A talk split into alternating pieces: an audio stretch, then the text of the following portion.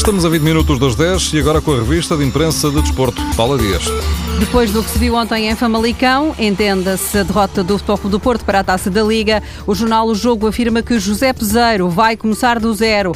Os Dragões sofreram a segunda derrota consecutiva e levam 246 minutos sem marcar golos. Janeiro tem sido um mês penoso. De resto, os jornais dedicam atenção a possíveis negócios, com o mercado de transferências ainda aberto. A bola coloca Alexandre Pato, antigo jogador do Milan, em cima da mesa do Leão. O jornal garante que o Sporting já fez contactos com o Corinthians para conseguir um empréstimo de Pato. No entanto, o salário elevado do jogador complica a vinda para Portugal. A bola fala de um outro brasileiro, Leandro Damião, e afirma que ele continua nos planos do Sporting.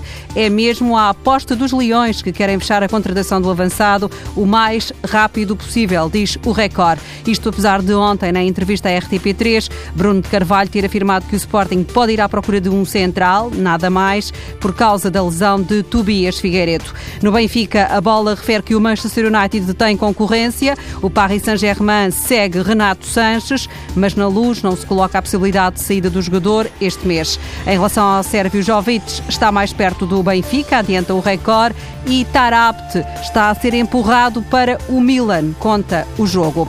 Por razões diferentes, Gareth Bale e Lionel Messi são os jogadores de quem se fala em Espanha. O AS publica com grande destaque a revelação do Football Leaks.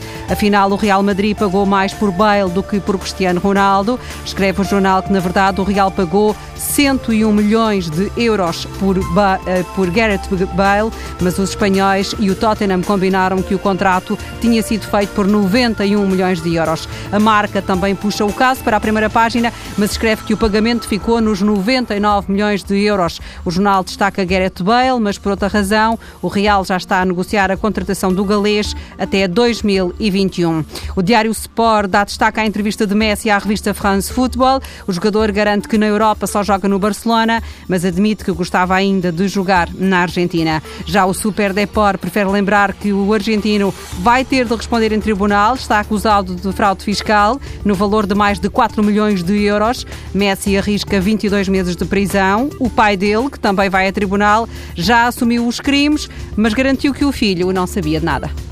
A revista de imprensa do desporto com Paula Dias.